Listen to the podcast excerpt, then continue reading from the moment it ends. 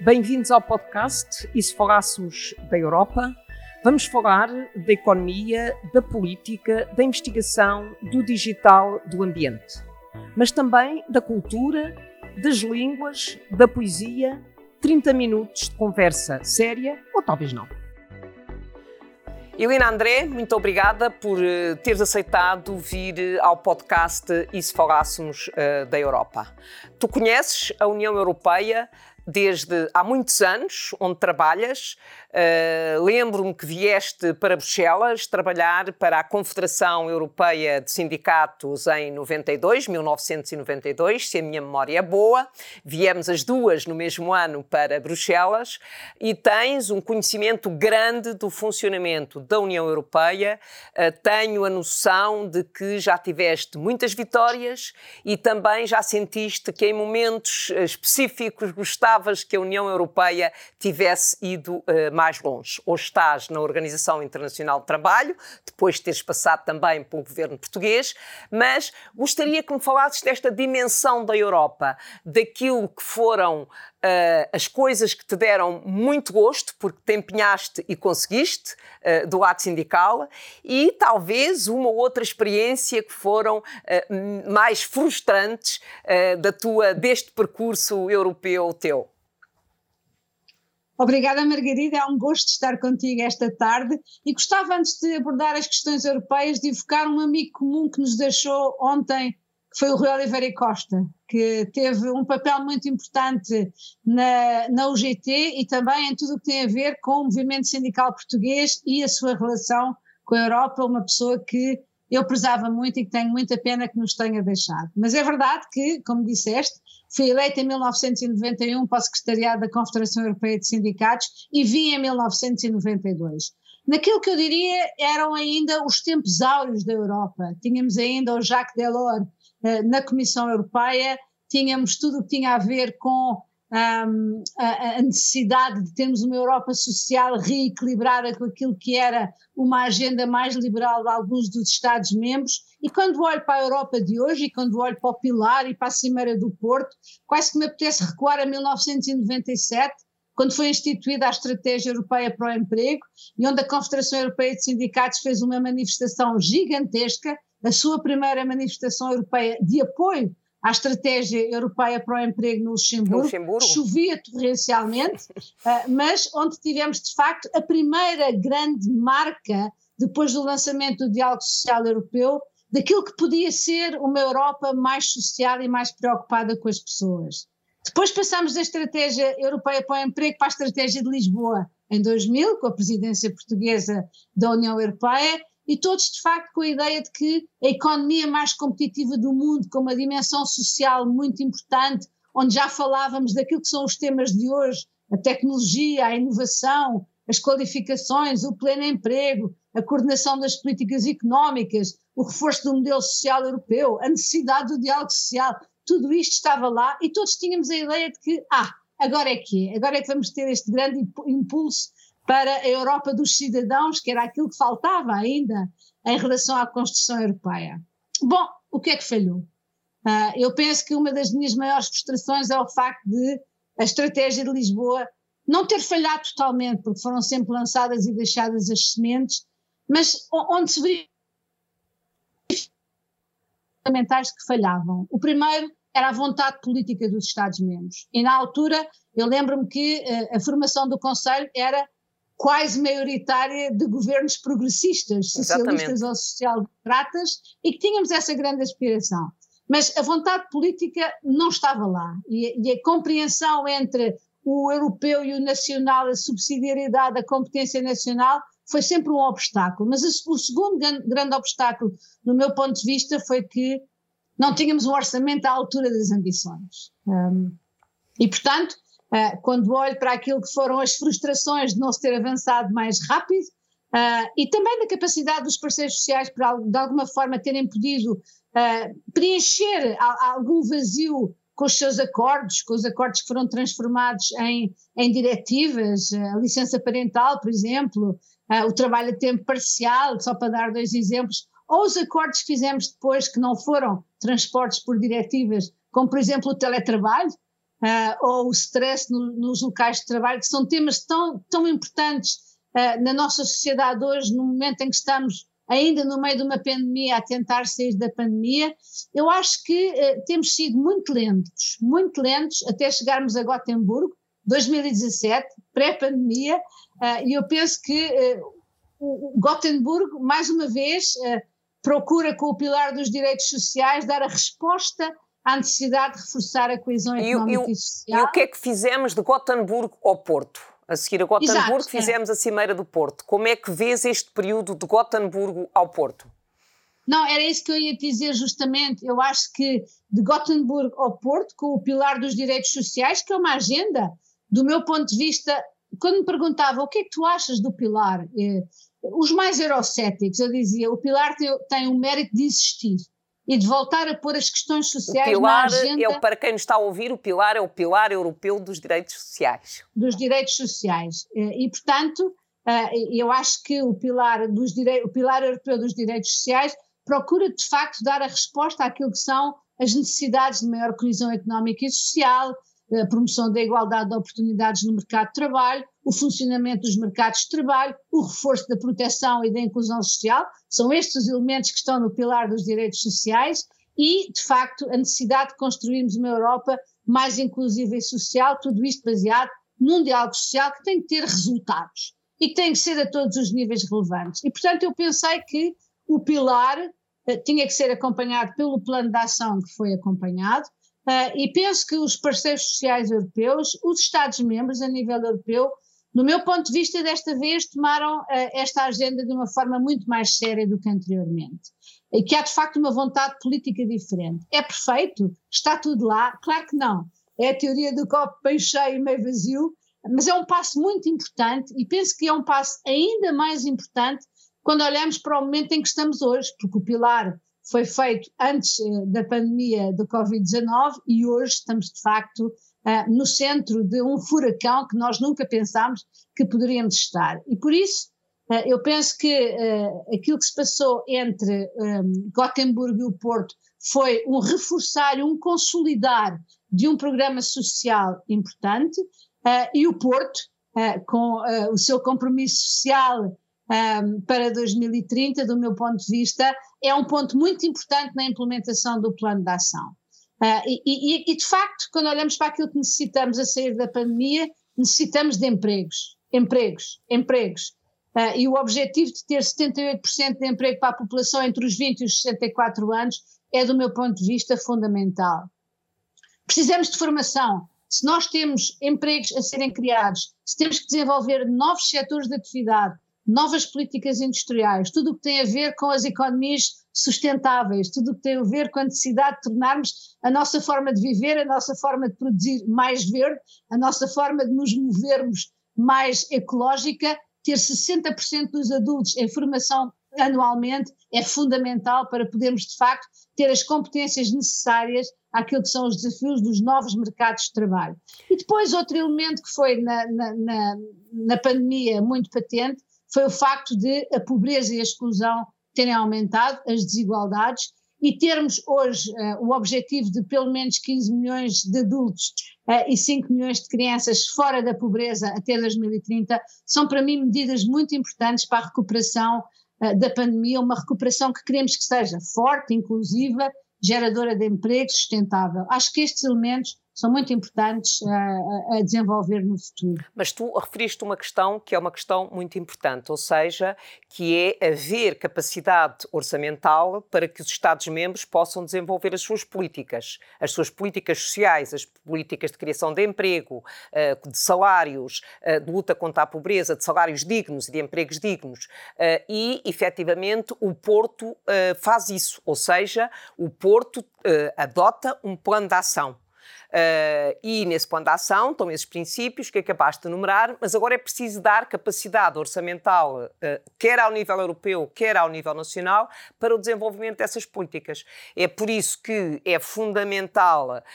e nós tivemos muito essa preocupação na negociação do quadro financeiro plurianual 2021-2027, valorizar as políticas sociais, mas ao mesmo tempo temos que, do ponto de vista das regras orçamentais, dar capacidade capacidade orçamental aos Estados-membros para promoverem as políticas sociais. Ou seja, nós não podemos, ao mesmo tempo, estar a dizer aos Estados-membros que têm que promover políticas sociais e depois dizer, por exemplo, que no dia 1 de janeiro de 2023 terão que respeitar novamente as regras do déficit e da dívida atuais. É por isso que não só temos que fazer, eh, temos que definir muito bem qual é a transição, como é que se vai fazer a transição e temos que definir regras futuras que permitam, como tu referiste, eh, reagir às alterações climáticas, à transição para o digital ou às políticas sociais. Mas tu hoje és responsável, és a líder, digamos, eh, da, do vetor sindical na Organização Internacional do Trabalho em Geneve.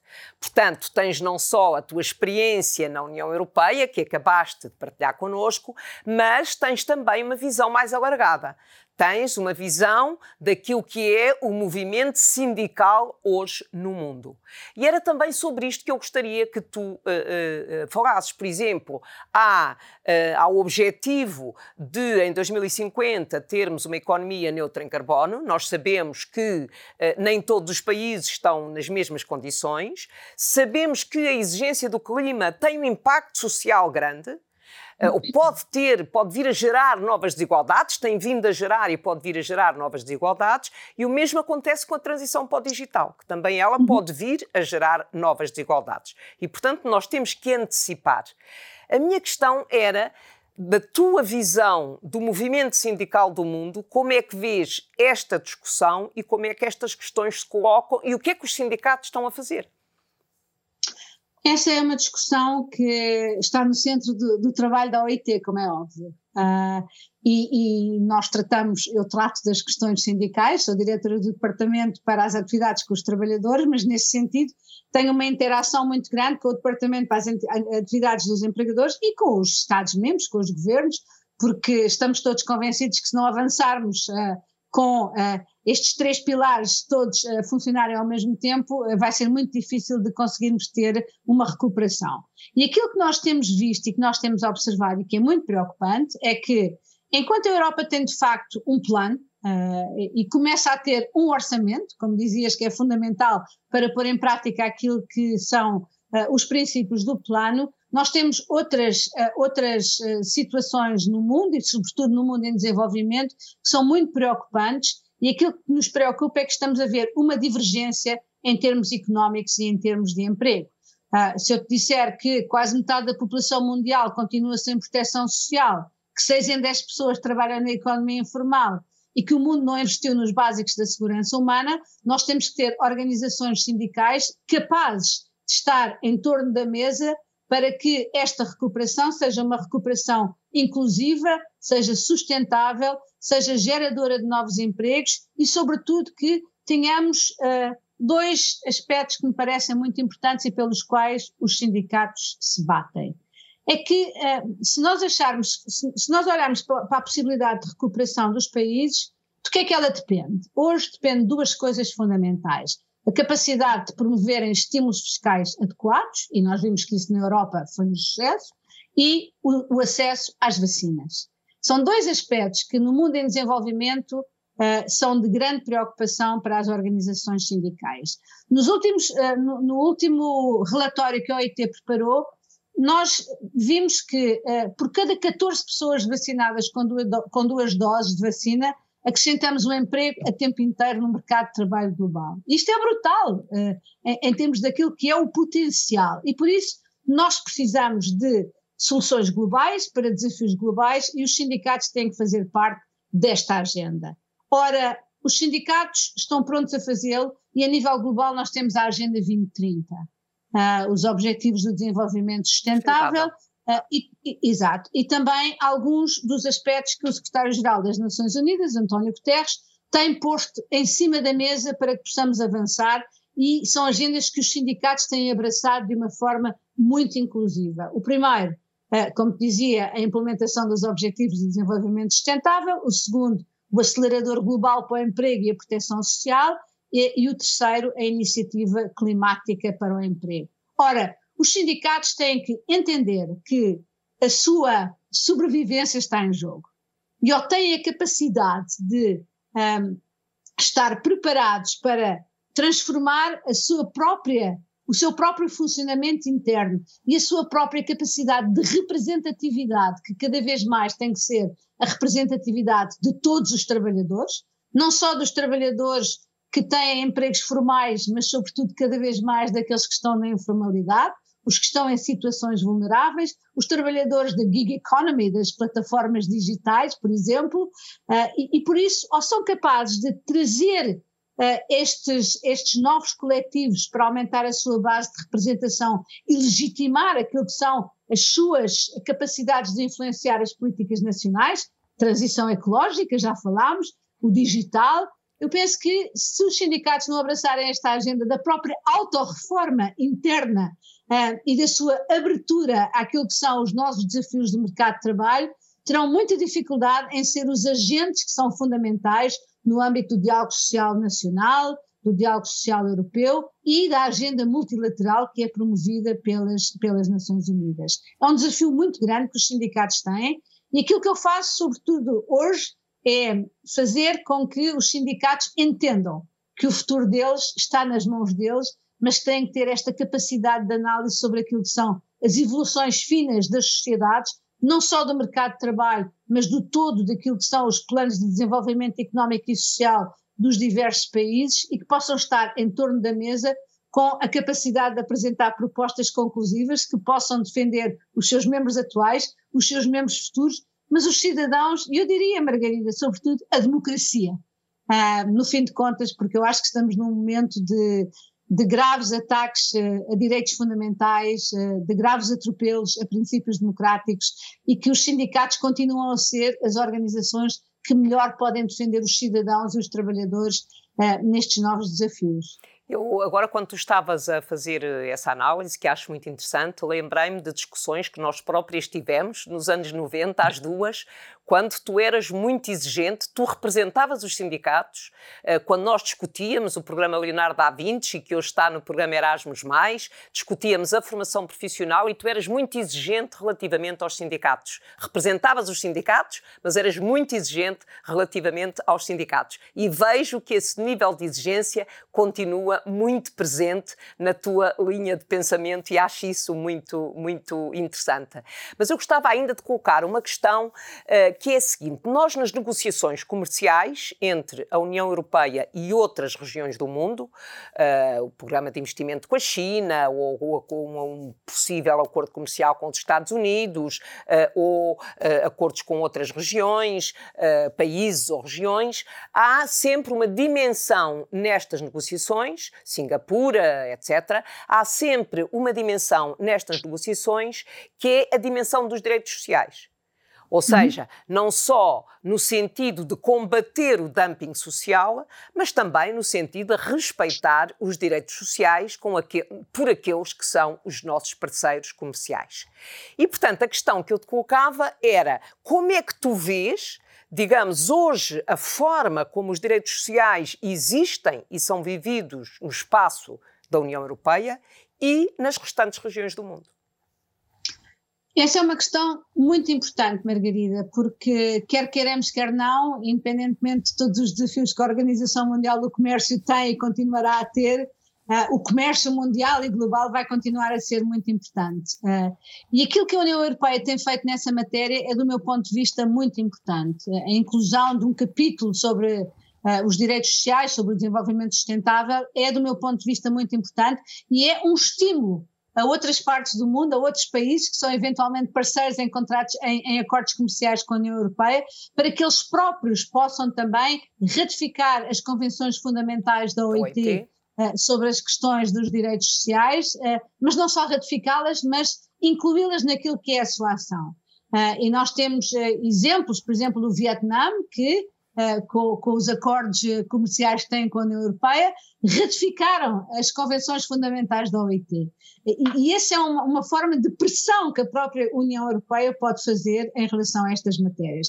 E eu penso que cada vez mais, uh, e a OIT trabalha nesse sentido, e na ACTRAV nós temos promovido muito trabalho em relação aos acordos de comércio internacional, um, porque eu entendo que as organizações sindicais também têm que estar em torno da mesa para discutir não só aquilo que é o conteúdo desses acordos, mas sobretudo o respeito para aquilo que tem que ser uma competitividade que seja baseada uh, em, em direitos fundamentais e que seja baseada no respeito daquilo que são as normas fundamentais do trabalho, uh, porque não pode haver concorrência ou concorrência a nível internacional uh, que seja feita sobre base da lei da selva. Exatamente. e, portanto, eu penso que o trabalho com a União Europeia nesta matéria e a OIT é muito importante.